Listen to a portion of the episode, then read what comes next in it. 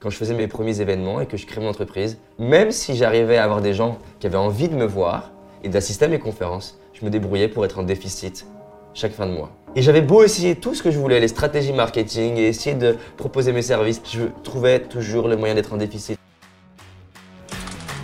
Je crois qu'il sommeille en nous un potentiel plus grand que l'on imagine et que le révéler n'est qu'une question d'entraînement. C'est pourquoi je vais à la rencontre des personnes qui réussissent, entrepreneurs, artistes, sportifs de haut niveau, pour décortiquer comment ils font et partager ce que j'apprends avec vous. Car mon but est qu'ensemble, on aille réaliser nos rêves. Je m'appelle David Laroche et voici mon podcast. J'ai développé des, outils et des technologies qui permettent de, programmer le subconscient, que c'est au moins 50% des résultats qu'on a. L'impuissance apprise. L'impuissance apprise, elle est à la fois fascinante et perturbante. Le meilleur exemple de l'impuissance apprise, c'est l'éléphant. L'éléphant, il, fait cette taille quand il est tout petit, et tu prends une corde, tu accroches son pied, sa patte, et tu l'accroches au bout d'un enclos. Et qu'est-ce qui se passe? Il, bah, il, se débat, il se débat dans tous les sens, il essaye de s'enfuir, et à force d'essais, il se rend compte qu'il n'y arrive pas, et il abandonne. Et là, il développe une croyance dans son subconscient, qui est que quand j'ai une corde accrochée à ma patte, bah, ça sert à rien que je m'épuise, j'y arriverai pas. Sauf que la biologie fait qu'il va grossir, qu'il va plus que doubler son, sa taille, plus que doubler sa force. Il est adulte. Tu l'accroches au bout d'une corde. Tu l'accroches même pas au bout du même enclos. Tu l'accroches au bout d'un caillou, juste pour qu'il y ait une petite pression de la corde.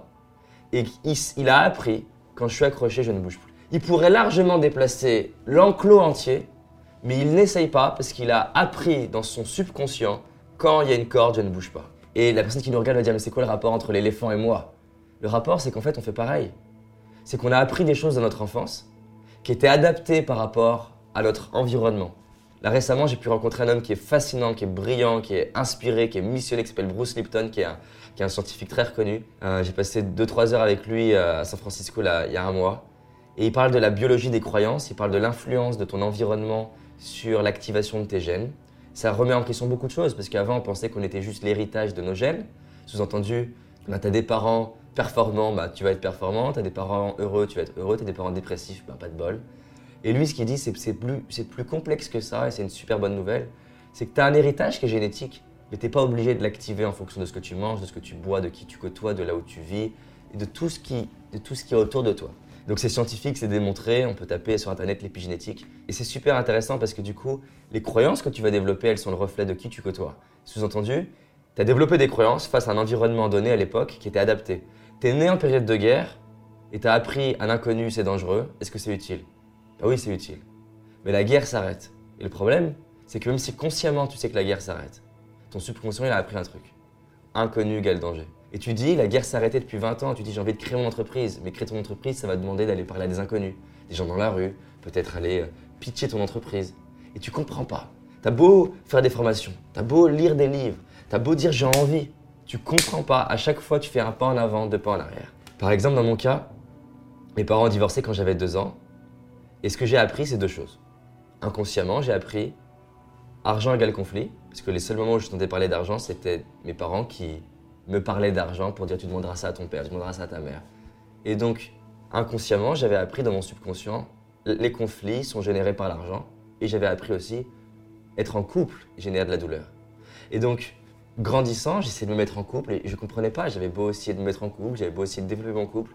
Que j'y arrive d'ailleurs ou non, je sabotais mon couple. Parce que j'avais appris dans mon subconscient couple égale danger. Et tout ce que ton subconscient a imprimé comme étant un danger, il va tout faire pour l'éviter, pour te protéger. J'avais imprimé argent égale conflit, de sorte que quand je faisais mes premiers, mes premiers événements et que je créais mon entreprise, même si j'arrivais à avoir des gens qui avaient envie de me voir et d'assister à mes conférences, je me débrouillais pour être en déficit chaque fin de mois. Et j'avais beau essayer tout ce que je voulais, les stratégies marketing, et essayer de proposer mes services, améliorer mon coaching, me former au coaching, être brillant dans ce que je faisais, je trouvais toujours le moyen d'être en déficit. Et j'avais même un taux record de clients qui se sentaient, eux, pour le coup, très à l'aise de ne pas me payer. Parce que moi, j'étais pas à l'aise d'être payé.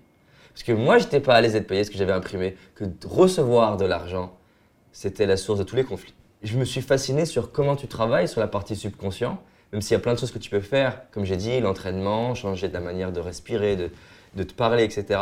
Cette partie subconsciente, il faut qu'on la travaille parce que sinon, eh ben, tu comprends pas pourquoi euh, t'as un pote qui fait la même formation que toi, il produit un résultat, et pas toi, mais il y a des grandes chances que ça soit lié à l'inconscient. J'espère que tu as aimé ce podcast. Si c'est le cas, abonne-toi pour que je puisse te partager d'autres stratégies pour réussir tes rêves et tes projets. Laisse-moi un 5 étoiles, ça me ferait vraiment plaisir. Et si tu as envie d'aller plus loin, j'ai réalisé une vidéo qui s'appelle Les 5 erreurs que font la majorité d'entre nous et qui va causer l'échec de nos projets, nos rêves et notre réussite. En sachant qu'une seule de ces erreurs va t'empêcher de réussir et d'être pleinement heureux. C'est une certitude. C'est une vidéo gratuite, en tout cas pour l'instant, et pour la trouver, tape dans Google David Laroche, les 5 erreurs cadeaux. David Laroche, les 5 erreurs cadeaux. Et tu vas tomber dessus. Je te dis à très vite pour un prochain podcast, et on avance ensemble.